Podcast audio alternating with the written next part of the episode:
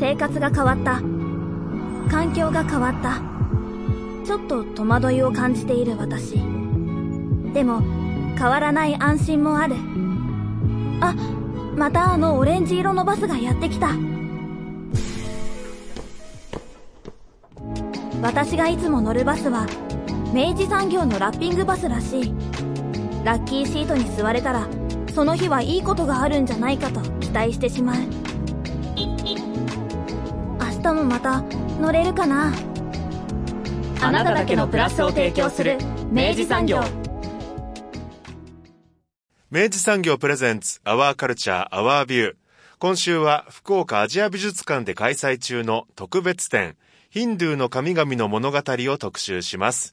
スタジオには当番組プロデューサー三好です。おはようございます。おはようございます。久しぶりにアジビさんにはい。伺いましたね。もうね、待っておりましたよ。ええええもうコロナ禍においてですよ。ええなかなか味見の取材がいけない、もうこのフラストレーションをついに果たしてくれるええ企画展が開催中でございます。すかまあ皆さんご存知あの地下鉄の中須川端駅からもうすぐ上はい。リバレインの中にございますがあの、改めてちゃんと言いますけど、ええアジアの近現代美術を系統的に収集するうん世界で唯一の美術館ですからね。ええええ福岡にあるんですよねすごいんですよ。ええ1999年以来、うんずっとやってるんですからね。ええいや、これ本当福岡のね、宝オブ宝だからね。ええ本当これちょっとね、宝オブ宝なんですね 本当にちょっとこれはね、あの皆さんね、あの注目していただきたいところですけれども。マックスの曲が今ちょっと頭に浮かびましたけど。すいません。はい。はいで、あの、今開催中なのが、えっと、今回ご、あの、特集でもご紹介する、えーヒンドゥーの神々の物語。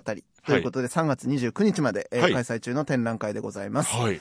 で、えーまあ、えっと、ヒンドゥーと、うん。ヒンドゥー教の、うん。はい、神々といえば、うん。えーいろんな神様が本当にたくさんたくさんいるわけですけれども、ね。ええで、その、えー神々の、えっと、まあ、物語ということで、うん。えっと、まあ、その、えー古くは、えっと、戦士インダス文明の出土品から始まりですね、えっと、近年の、えっと、その本当ポップカルチャーに至るまで、えーまあ、そのヒンドゥーの神々というものが、はい。まあ、どのように、えー形を与えられ、ええ。で、そして、あの、皆のイメージとして、まあ、その定着していったか、みたいなところも含めてですね、かなりいろんなアングルからですね、ええええ触りに行く、もうね、見応え満点どころじゃない。うん。あのね、あの、100点を優に超えている、ええ見応え祭りみたいなはい展覧会になっております。見、見応えももうヒンドの神々のようにたくさんいろんなところにね、はいあったりしますし。えらいことでしたね。あの、今回章立てされておりまして、はいあの、中尾学芸員にお話を伺ってるんですが、はいあ一応あの、一章の部分から順を追って、えー伺っているんですが、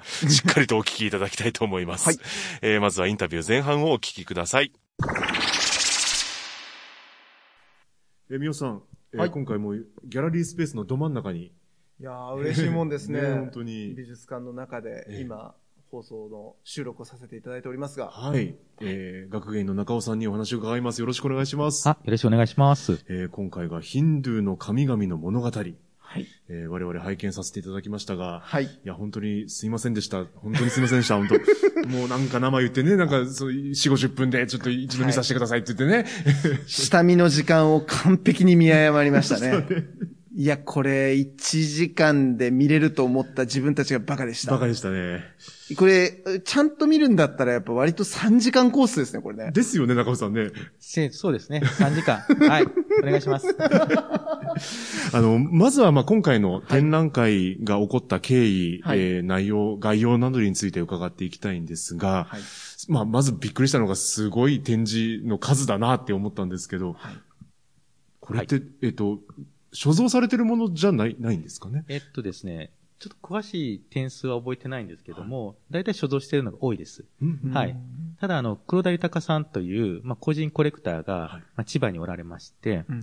まあ、あの、サラリーマンコレクターなんですけども、その方が、えっと、多分、まだ、それも数がわかんないんですけど、まあ、4、5千点ぐらい、えっと、作品をアジア美術館に寄贈していただくってことになってですね。で、まだその、えっと、まあ、全部があのアジア美術館の所蔵品になってないですけど、その、えっと、なったものと、えっと、これからなるもの含めて展示してあります。はい。で、それがまあ展覧会の超、まあ、中心になっているって感じですね。今回の展示は、えー、500点およそ。そうですね、500点弱ですね。はい。それでも多いなと思って、すごいなと思ったんですけど、4、5千点お持ちなんですすごいですね。でもそのサラリーマンコレクターの方は実際そのど、どんな風にして集めてらっしゃった方なんですか？なんかですね、まあ、多分40年ぐらい前に、なんかインドに、まあ、フラッと行かれて、えで、その時は、なんかそこまで心惹かれなかったらしいんですけど、はい。なんかじわじわとですね、やっぱりなんかこう、インドの美術に対して、あの、すごい興味を持ってきて、うんそれがもう何十回もですね、まあ2年に1回ぐらいの間隔で、もうインドに行っては、なんか作品を買ってきたりとか、いう感じなんですね。それはその黒田さんっていう方が、その金銭に触れたものをそのいくつどえー手に入れてらっしゃったものたちってことですよね。まあそうですね。うん、うん。ということは、まあ、その、手に入れるときは、その時代とかそんなにもちろんね、あの、調べたりなさいませんよね、多分。そうなんですよね。なんかあの、もともとは、なんかそのバルマープリントっていう、なんか20世紀初頭ぐらいになんか刷られた、大量に刷られたインドの神様のポスターがいっぱいあるんですよね。で、それがどうも一番初めの、まあ、きっかけだったみたいで、で、そこからもうコレクションがスタートしたんですけど、まあ、黒田さんのなんか、すごいやっぱ、すごいところは、もうそれになんか全然収まってなくって、それにつながっていく他のイメージとか、商品であるとか、あるいは書籍とか、もうなんかもう、ちょっとね、なんかおかしいんじゃないかなっていうぐらい、なんかこう集めていかれたってことなんですよ。うんだから、ある意味その素人の趣味コレクションの域を超えた、割とその博物的な、ちゃんとこの文脈を意識したそのコレクションに、まあ徐々にだけど確実になってったっていうことそうですね。それはもう全然計画されてはなかったと思うんですよ。初めはですね。うん。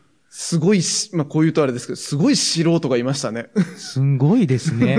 でも、いや、僕なんか本当に、うんなんかそのコレクションの、まあ、数とかもすごいんですけど、やっぱその、なんか熱ですね。熱量っていうのがやっぱりすごいなと思って、で、しかも、まあ、えっ、と、まあ、サラリーマンコレクターって言ったんですけど、もともとやっぱ出版関係に勤めている方だったんですよ。うん。なので、やっぱり印刷物っていうのに、やっぱりすごい職業から関心持たれたっていうのはあって、作品の、あの、まあ、収集は、まあ、印刷物多いんですね。で、あとは、やっぱすごいなと思うのは、あの、まあ、それとともにですね、その、例えば、作品に関係している、なんか外国語書籍とかも、かなり大量に購入されてるんですよ。だから、これちょっとわかんないなと思うと、それに関係している本ここにありますよ、とかいうので、でそれも一緒にアジア美術館にこう寄贈していただいているので、なんかまあ、一応こう調べようとすると、それに関係している文献がいくつか、もうすでにアジア美術館にあるっていうような状態になってますね。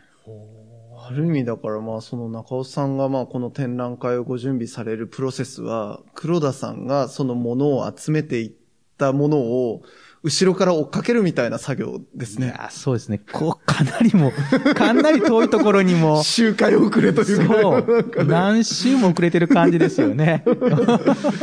いや、でも実際美術館としてその寄贈をいただいたとして、でもやっぱ最初は、その要は、ある種のその作品の真贋だったりとか、あの、その、どういう価値のあるものかっていうのの、まあ、その、海のものとも山のものともわからないものも含まれてるわけじゃないですか。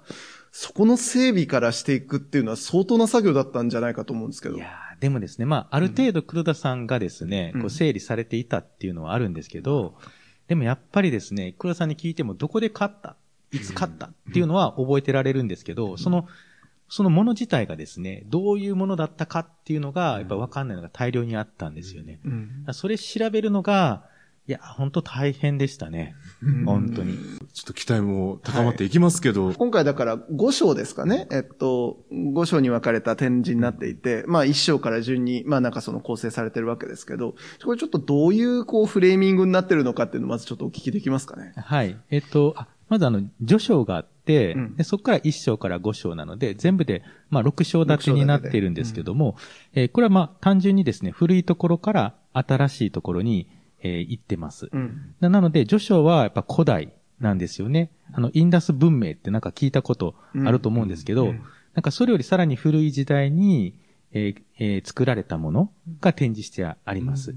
で、それからまあ一番最後の5章になるともう現代の、まあ、デジタルで作られた、えー作品ですね、そういうものを展示しているっていうのがまず一つなんですけど、単純になんか時代で区切ったわけではなくて、えーもう一つ重要なのが、えっ、と、何を使って作られているのか。つまりその素材と技法なんですよね。うん例えば、序章の部分は土器とかなので、主にこう土で作られているものが多いんですけども、それ以降になると、まあ、紙の上に描かれたものであるとか、布の上に描かれたもの。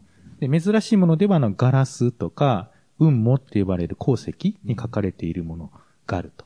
でそうして、こう、時代をですね、こう、こう、えっと、まあ、新しくなっていくに従って、使われる素材とか、えっと、その量、数であったりとか、あるいはその誰に対して作られているのかっていうのが結構変わってくるんですよね。なるほど。そういったこう変わっているその変遷を追っていくっていうのが、まあ結構その、あの、まあ今回の展覧会のまあ狙いなんですね。となると、序序章の段階だと、その、宗教としてのヒンドゥーはまだなかった時代というか。そうそう、そうなんですよね。なので、えっと、その、まあ、ヒンドゥー教がインドに入ってくるので、紀元前1500年とかぐらいなんですけど、えっと、それ以前にですね、インダス文明って、なんか多分聞かれたことあると思うんですけど、ありました。それはまあ、い今のインドの中心じゃなくて、パキスタンとかあっちの方なんですけども、で、なんかあの、その時代の出土品が今展示しているんですね。で、ここで結構、まあ、重要なのは、これが、まあ、その、ヒンドゥー教が来る前のえものであるということなんですね。で、で、そこにその、えっ、と、作られているものっていうのが、結構その女性像であるとか、え牛であるとか、魚とか、何らかのこう、豊かさを象徴しているものが作られているんですね。うんで、その時実はですね、まだあの、文字が、えーなかった。はいで、インダス文明にしても文字はあったんだけど、まだ実は解読されてないんですよ。なので、あのーどういうふうな宗教を持っていたのかっていうのはわかんない。うんだけど、何かしら、何かこう信じるものがあった。祈る、多分祈っていただろうっていうのが多分まあ想像できるわけですよね。だから、そこっていうのは実は結構面白くって、その、まあ、ヒンドゥー教っていうこうシステム化されたこう宗教体系っていうのがある前の、もっとその生の僕らのこう自然な、なんかその感情？例えばなんか自然に対する恐れたりとか、何か希望を持ったりとか、でそういうのがまあ祈りっていう形で、何らかのこう、あの、まあ、行為であったりとか、うん。なんか物が必要となってくる。う。ん。そういうなんか素朴な、なんか信仰を、うん実はなんかその序章のところで、うん。なんか見てもらいたいなっていうのが、こう、うん。まあ、その裏テーマとしてあるんですよね。なるほどな。いや、まあ、今回のてあの展覧会のタイトルがまさしくそのヒンドゥーの神々の物語ってうんいううんところで、やっぱり今おっしゃったみたいに、その要は、まだその神々が神々の姿をする前の、もうちょっと原初的なその祈りのあり方というか、その源泉みたいなものをあそこに見ることができるってことですよね。いや、なんか実際あの、割となんかその、てらいなく、うん。あの、正規を思わせるモチーフだったりとかもあったりして、なんかやっぱ本当、なんか、やっぱり子孫繁栄とか、その五穀豊穣みたいな、まあ本当に純粋にその自分たちの生命活動を豊かにしていくっていうことへの祈りは本当に、うん結構切実だったんだろうなっていうのもありますよね、あれはね。なんかあの、多分昔、古代の時代っていうのはうん、すごい苦しい、あの、世界だったと思うんですね。うんそというのは、こう、人が生きていく上で、いろんな怖いものがいっぱいあった。ん動物にしても襲われるかもしれないじゃないですか。そういう意味では、生きるってだけで多分すごい大変だったと思うんですよね。だからやっぱり何かのこう希望を込めて、なんか祈ったりするっていうのは、なんか当たり前だったんじゃないかなっていうふうになんか思うんですよね。もう明らかにその祈りを捧げる用のものがあったってことですもんね。その、うんその他の用途じゃなくてね。うん。うん。で、なんかそのヒンドゥー教っていう宗教を考える上でも、ヒンドゥー教ってやっぱすごい古い宗教だと思うんですよね。うんで、えっと、まあ、紀元前1500年とか言ったんですけど、その時はバラモン教っていう形で入ってきて、それがヒンドゥー教っていうのにも、よりこう大衆化された宗教になっていくんですね。でもとりあえずそのルーツがすごく古いんですよ。だからさっきのお話ししてて、なんかこう神様とかすごい人間臭いですよねっていううん話とか出てたと思うんですけど、だから古いからこそ、その当時の、なんかその、初めの人間の感情っていうものが、なんかそのままダイレクトに、なななんか神話とかに入ってるんじゃないかなって僕は思うんですよ。なるほど、なるほど。なんか一方、例えばキリスト教とか、そういう一神教ってもうちょっと論理的だったりするじゃないですか。だかはい。らそういう論理的に合理的、合理化される以前のうん。生な感情っていうのが反映されているので、多分すごい人間臭いうんのかなっていう気がするんですよ。驚くほどのね、あの、不条理がもうね、あちこちにね、現れている神々の話なのにっていうね。あ、化身多すぎとかね。ね。ね。でもなんかその神々っていうものを本当それはどういうふうに捉えるかっていう話でもあるから、なるほどでもそれはなんか、あの、その、それを考える意味でも、まずその土器の時代の現れから、なんかそれを辿っていくっていうのは、うんなるほどこういう構成だったのかっていうのが今すごいなんか。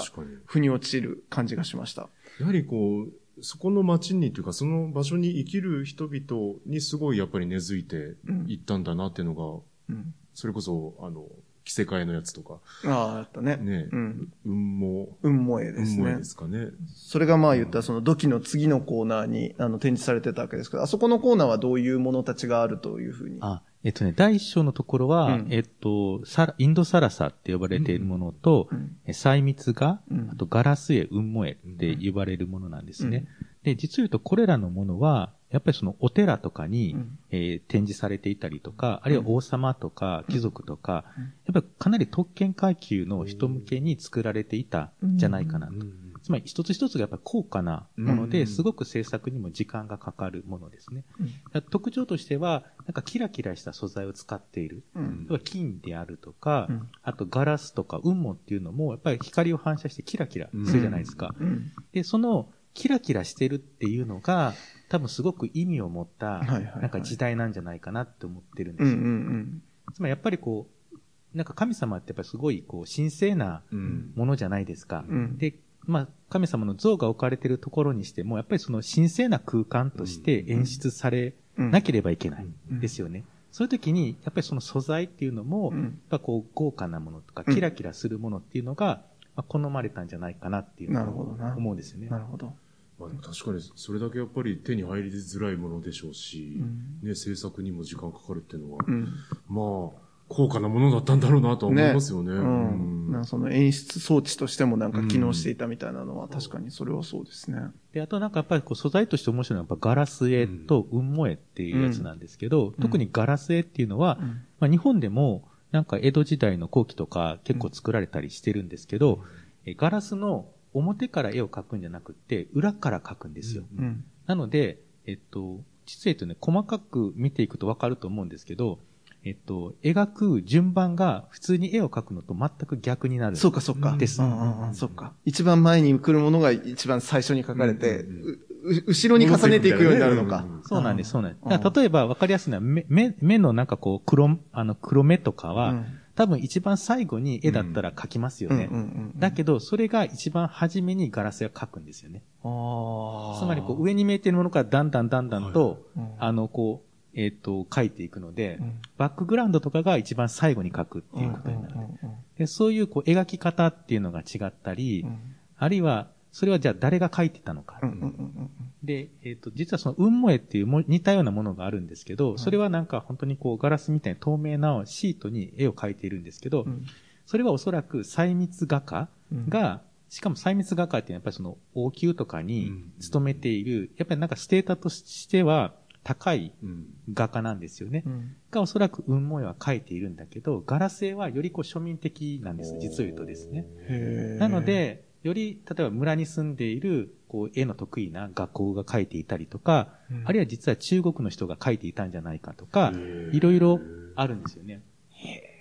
面白い。そういうの調べるとですね、うんもうキリがなくって。いや、本当そうですね。いや、なんか僕もだって今お話聞きながら、そのガラス絵は、その各手順が逆走するのであるっていうことは、要はすなわち、一番描きたいものから順に、要は、てことですね描いていくってことじゃない？でももうそれ、それって全体をもうしっかり入れてこないとそうそう無理だもんね。そう。で、なんかね、そのプロセスのその逆走は、なんかね、心理的にすごい作用がある気がするなとかって思って、なんかそういう風に読み解いていくとまた面白そうとかって勝手に思ったりして、これは確かに取っかかりが多すぎますね。そう。とっかかりがね、ありすぎるんですよね。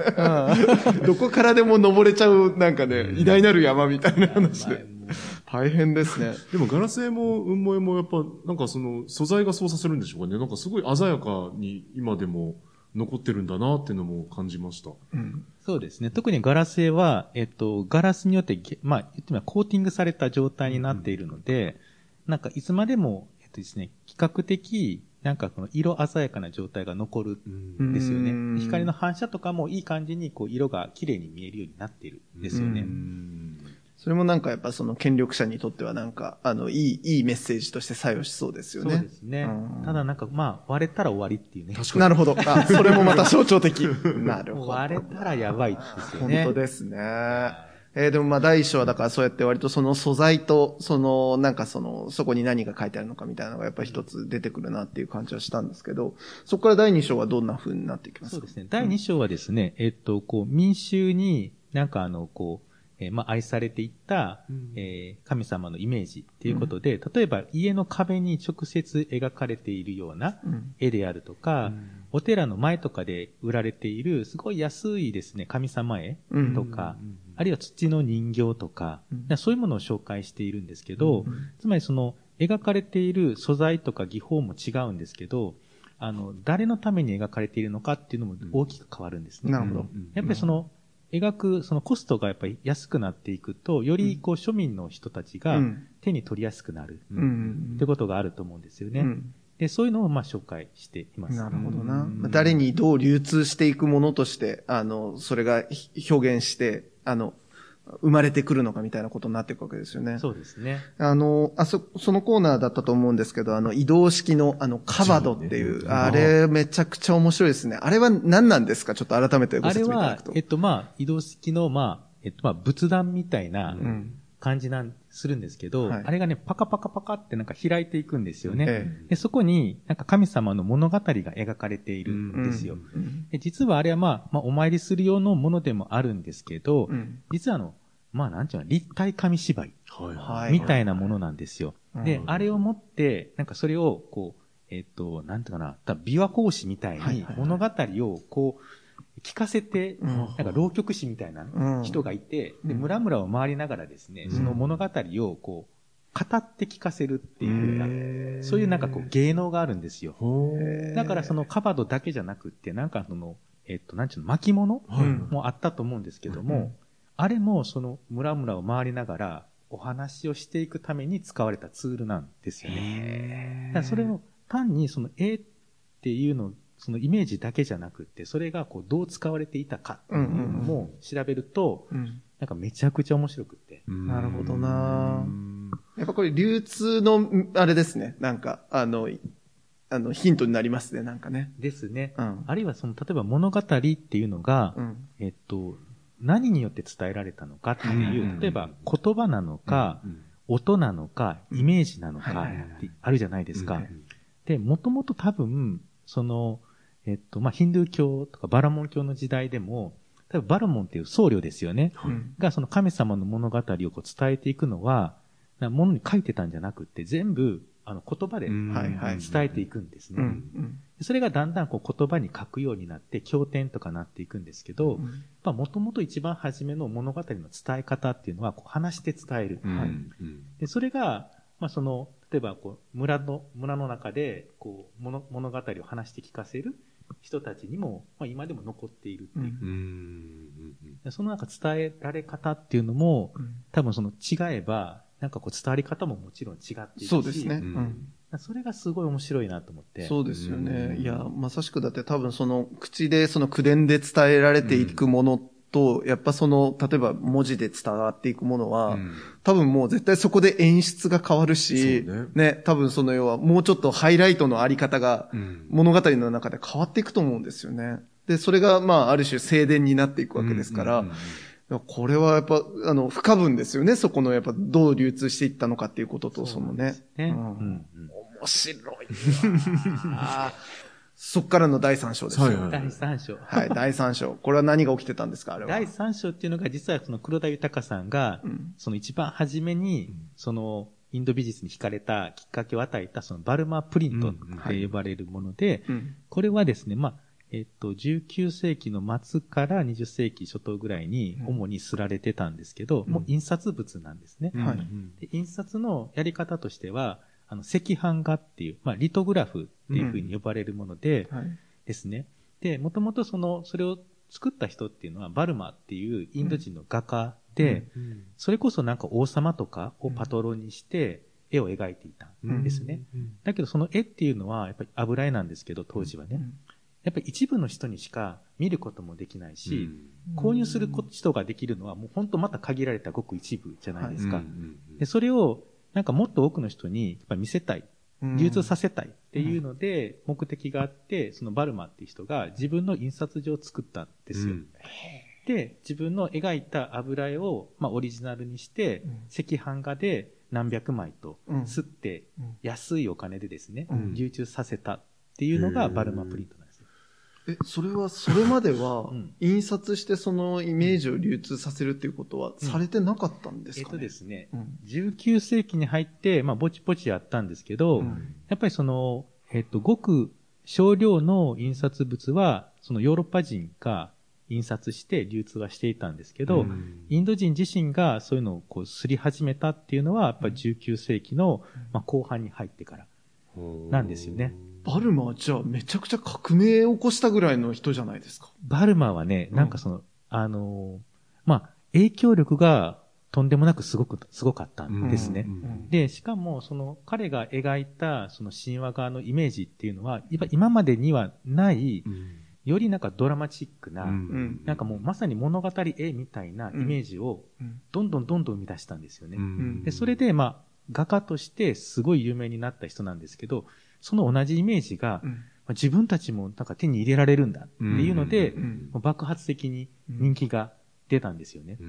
で、これのそのこう枚数が何百枚とかで、今までの、なんていうのかな、あの、こう、どんな素材とか技法より大量に安く印刷できるんですよ。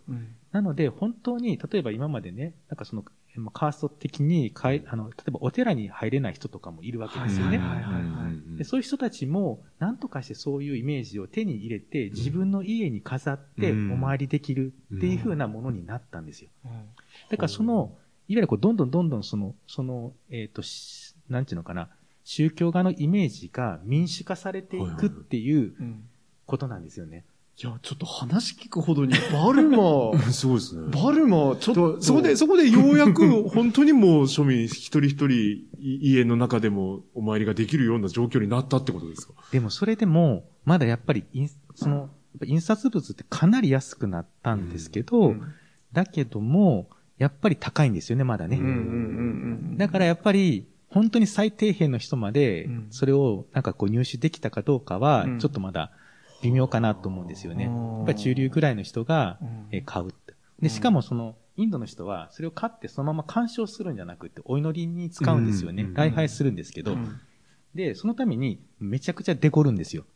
ほうほうで、今回はあんまりデコってるものは展示してないんですけど、うん、なんか例えば服とかをシルクのやつを貼り付けたりとか、うん、もうキラキラする、なんかザリって呼ばれるものをつけたりとかして、もわーって飾る、うん。で、やっぱりうちらもやっぱお坊さんとか、お坊さんじゃない、お地蔵さんとかに、なんかこう、着せるじゃない。ああ、確かに。帽子つけたりとか。そうですね。うん。ついやっちゃいますよね。やっちゃうでしょ、うん、そう、同じなんですよね。で、もめちゃくちゃデコって、、うん、なんかこのお祈りとかするんですけど、やっぱりデコるのにさらにお金かかるんですよ。確かに。なるほど。キラキラしてますもんね、展示されてるそこそこ行くんですよ。実は。いや、あの展示の中でね、それこそその平面の絵に、全く同じビジュアルで、あの、片方はすごくデコってあるやつが、ああの、並べて展示されてあったから、これはなんじゃらほと思ってたんですけど、そういうことだったんですね。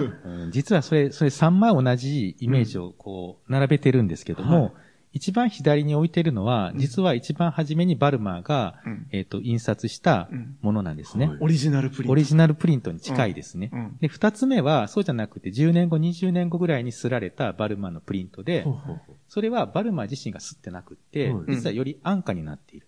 なんでか安くなったかっていうと、リトグラフって、なんかこう、色を、えっ、ー、と、まあ、するんですけど、多色刷りなんですよ。で、バルマさんは、やっぱり自分の油絵のオリジナルをなるべく忠実に伝えたいので、うん、その版をですね、だいたい10版以上、20、まあ20版弱ぐらい使うんですよ。うん、でそれだとコストがかかりすぎて、はい、実を言うと、バルマのさんは10年ぐらいで、なんかちょっとこう、経営が立ち行かなくなっちゃって、革命児なのに。やっぱりね、うん。アーティストは無理なんですよ。表現をね、したいからね、やっぱりね、やっぱりね、運営できないんですよね。アンバランスなものになっちゃいますよね。それで、その印刷所を売り払って、うん。うん。で、今度はドイツ人の人が経営するんですけど、うん。いや、その人は、こんなお金かけてたら、もう無理やろっていうので、その、版の数を10版以下に下げるんですよ。なるほどで二つ目になっているのは10版以下で刷られているので、よく見ると、実はコントラストが結構強くなってたり、はいうん。微妙なディテールが表現できなくなっているんですよ。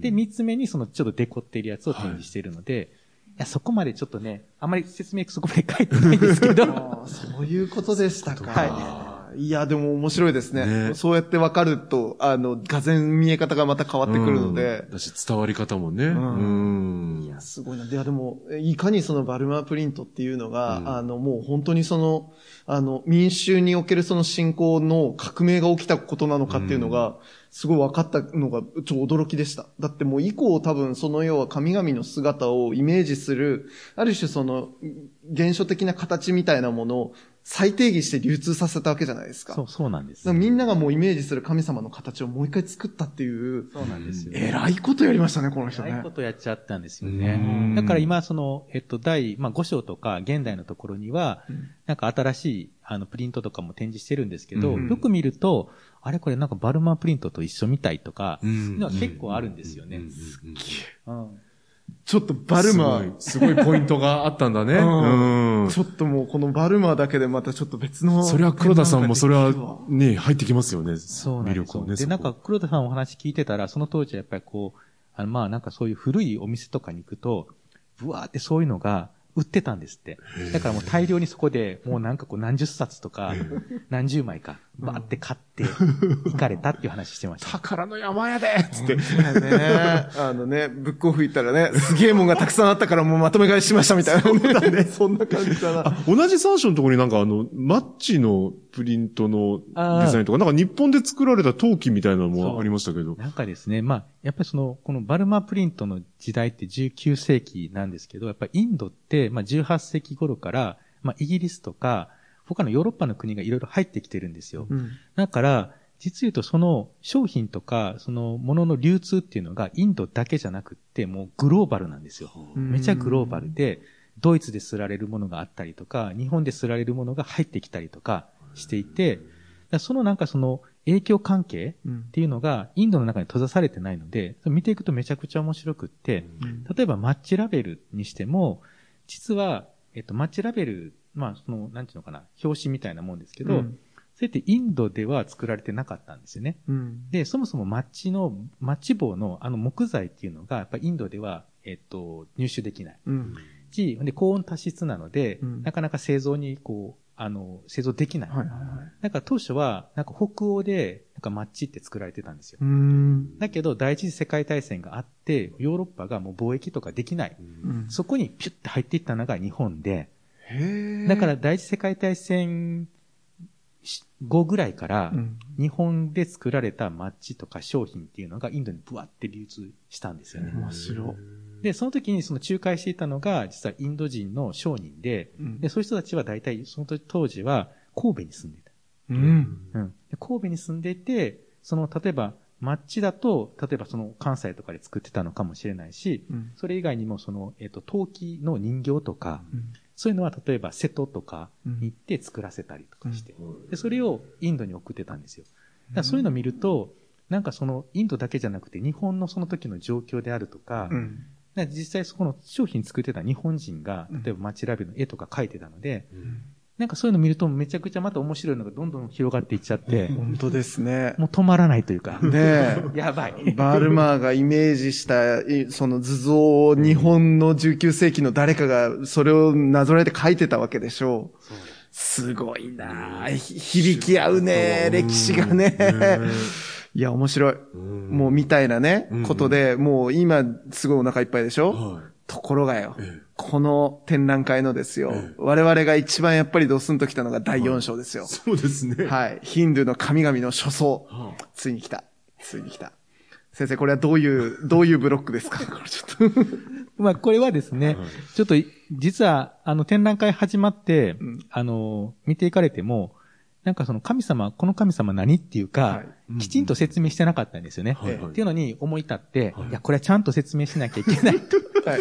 いうので、あの、神様別にですね、はいちょっとこう分類してええ作品を展示してます。はい。もうここがね、ええあの、沼オブ沼です。あの、なんか様々な作品とかね、あの、例えば漫画とかでこう使われたりとか、なんかゲームとかでね、ええ取り上げられてる、最近も本当に特にあるので、はい名前ぐらいはそう。知ってるわけですよそう。。シバシンやろ、うんうんとかね。ラグマやろみたいな。そうそうそう、あるんですけど、その人たちがどういう神々の関係性にあるのかとか、およびそういうどういうエピソードがあるのかみたいなの知らないわけじゃないですか。うんうんこれがまあ、つまびらかになって、明らかになるわけですけど、これは大変な仕事でしたね、中尾さんね、これね。いや、もうどこも大変なので、もう、もう本当に、もうあれなんですけど、ええ。どう、どうです？逆に、どの神様がこう気に入ったとかあります？あの、まあ、まず本当にあの、ちょっと先にもあの話出していただいたんですけど、やっぱその神々のあり方が、うん。とにかく人間臭すぎるというか、うん。あの、もう全然性的なものでない、あの、むしろどっちか言うとダメ人間っぽいエピソードの方が多すぎて、うんだし、加えてすごいいい加減なんですよね。なんか、思いつきでやっちゃってんなっていうのが。そうそう。なんかで、なんならもうその、あの、見終わったと言ってたんですけど、すぐ生み出すし、すぐ混ぜて、なんか、すぐなんか、なんか、破壊して、想像するみたいなことを言ってたんですけど、なんかそういう、なんかダイナミックな、そのなんか、人間臭さがもうなんか、あの、人間臭さが神話的になってるみたいなうんうんうん、このあり方にちょっとやっぱまず圧倒されました。うん。ねなんかもう本当いくつも、なんだこれはみたいなお話があるんですけど、うんなんかやっぱ、あの、こう、ヒンドゥー教が、こう、えっ、と、どんどんと発展していく段階で、はい。もともとまあヒンドゥー教っていうのはそのバラモン教で、うんアーリア人のための宗教だったわけですよね。はいええそれがこう、インドのため、インドの人たちのための宗教になっていくのに、はいい、ろんなこう地方の物語とか神様をこう吸収していくわけなんですよ。なるほど。だから例えば芝にしても、うん元からその芝の物語があったところに、いろんなその違う神様の物語がこう合体していくわけなんですよ。で、それを誰か一人がこう、ヒンドゥー教のこう、開祖とかいないから、誰かが、芝っていうのはこういう神様ですよって統一見解を述べているわけではなく、うん。いろんな人たちがうん、これが芝だ、これが芝だって、いやいやそうじゃないっていうのが全部ぐしゃっとなってる。だから、だからこれを合理的に理解しようとするとちょっと無理で、無理ですね。もうそもそも破綻しているんですよね。うん。破綻、言い方は悪いかもしれないですけど、それをそのまま受け止める、広い心が、まあ必要ですね。すげえ、オープンソースだ。あ、でも今すごいなんか、そうねうん、流品学だったと言いますか。なるほどなって思いましたね。あそういうことか。でしかも、うんその、えっ、と、芝を信仰している人が語る芝のイメージとー、うん違う神様、例えばうんうんビシュヌ神を信仰している人が、んあ話す芝の物語とか世界観ってまた違うんですよね。はいはいはいつ。まり、芝を信仰している人はやっぱり芝ナンバーワンじゃないですしばし感ですね。そうそうそうそうそううんでビシュヌを信仰してるやっぱビシュヌナンバーワンでしょ？そうでしょうね。一番だから、うんもう全部がもうビシュヌ中心の視点になってくるわけですよ。そりゃそうだ。何やっても結局はビシュヌがやっぱり立派だからとか、うんビシュヌがやったんだよっていうふうに。うん。で、そこのなんかこうせめぎ合いとかね、うん。いうのを見てると、うんちょっと面白いですね面。白いですね。でも、あの、そあの、成り立ちがそうだとして、で、現れがこうなってるってなった時に、それで成立するんですかね？そのよ、みんなは、それ、その、その地盤において、ちゃんとその、し信じ続けることができるというか、その、ちゃんとそのなんだろう、その人たちの例えば倫理観だったりとか、何かをちゃんとこうなんかこう、指し示すものとして、機能するのかがもうわかんないですね、なんかね。どうなんですか、僕もわかんないんですよ。ねえ。ねえ。だって、極論要はみんな言ってることが違っいや、て。でもさ、ほら、うんやっぱ人口も多いじゃない。で、多分言語体系もたくさんあるんですよね。そうですね。うんはい。ついい、いい意味で、うんやっぱ仲間はある程度いるんじゃない？それぞれ。なんか。ねえ。だからでもう、各コミュニティごとで、うんその認識が違うということをあらかじめ了解してなんじゃないの？運営されているってことなんですかね。そうです。ね。まさにそうだと思います。すごいですね。うん、すごい。だからもうキリスト教徒、なんか、これだからヒンドゥー教とかをどういうふうに理解するのかっていうのが、うん、なんかこう興味がありますよね。日本人はまだやっぱ八百万の神とか、仏教とヒンドゥー教のなんかつながりもあるので、うん、なんとなく、なんかこう、まあ許せるというか、でもこれは一神教の人たちにとってはどう、どう映るのだろうかっていうね。そのやっぱりこう、やっぱりその人たちのこう、えっ、と、信仰っていうかこううん。考え方の元になるとこなので、うん。んやっぱこんなにこう、宗教観が違うと、やっぱ考え方もやっぱ全然違うし、うん。例えばアジア美術館のすごく大きなテーマとしてはこう近代っていうものを考えるんですけど、やっぱり近代ってヨーロッパの人が作り出したうん。システムであるアイディアなんですよね。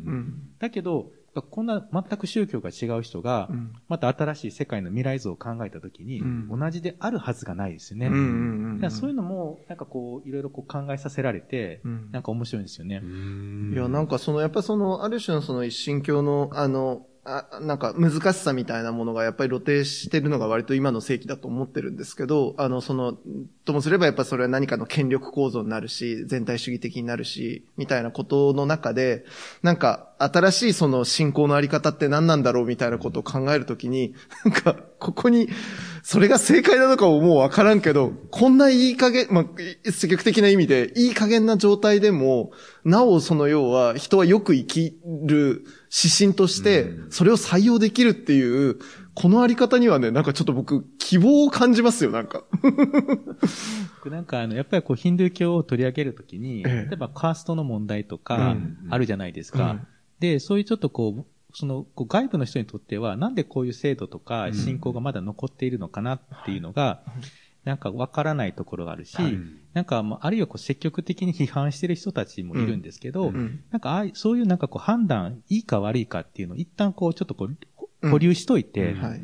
どうあるのかっていうのを、こう、まず具体的にちゃんと見ていくうんっていうのがやっぱりすごく大切なんじゃないかなと。そうですね。なんかこう、ね、こう白黒をこうつみんなつけたがるんですけど、うん。うん。なんかちょっとそれちょっと置いといて、うん。もうちょっとゆっくり、うん。なんかちょっと受け止めようよ、はい。みたいなのが、うん僕なんかやっぱりこう、こう、ヒンドゥー教のうん。なんかものとか見るときにでも必要なのかなっていうのは感じるんですよね。そうですね。ううんん。なんかその価値判断にもう、あの、要は、あの、のところに持っていくんじゃなくて、その前の段階の、なぜこのようにあらねばなかったんだろうというところを、こう、丁寧に触りに行くような姿勢ですね。そうですね。あーいや、もうね、その奥深さはね、で、やっぱそこで繰り広げられているうん一つ一つのエピソードの面白さはね、もうちょっと強い、強いんですよ。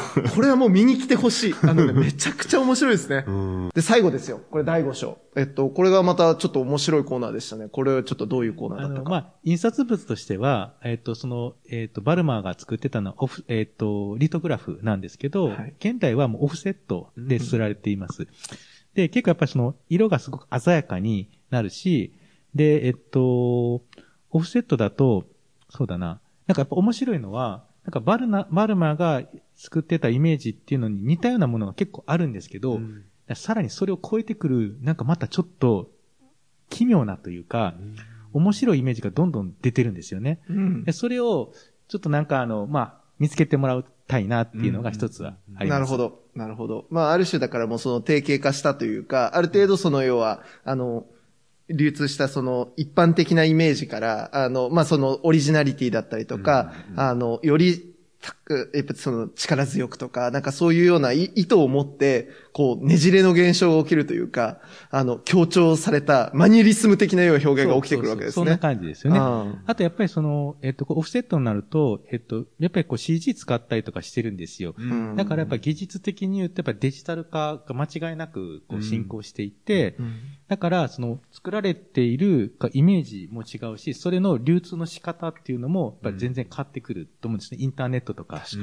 だから、例えば、その、アメコミとかで、うんなんか、あの、こう、インド主題の物語が作られたりとか、うそれを、えー実際にその、インドのクリエイターがそれを担っていたりとか、うん。そういうことが今、あの、起き始めてうん。いるんですよね。ん。で、やっぱりその、えっと、なんかちょっとインインタビューというか、図録にも載せれたんですけど、そういうインド人の人で、そういうアメコミの産業に関わっている人っていうのがいてですね。うんで、その人はやっぱりこうこれからインドってやっぱり人口も多いし、そういったテクニックとかもどんどんこう発達していくので、いやこれからやっぱりなんかそのインドがなんかアメコミに変わる市場を開拓するんだみたいなうん。力強くなんかこう言ってはったんで、うん。それはちょっとこうこれからどどうなるんだろうっていうかね、うん。すごい楽しいですね。やっぱりこのこの状況っていうのが、やっぱりこう、全く新しいやっぱり文化的な状況とか、うん。まあ、政治的にも、うん。なんかいろんなものを生み出しているので、うんなんかまあ、こういう、こういうまあ作品を通して、ちょっとこう、あの、こう、間接的に、なんかこう見ていくっていうのは、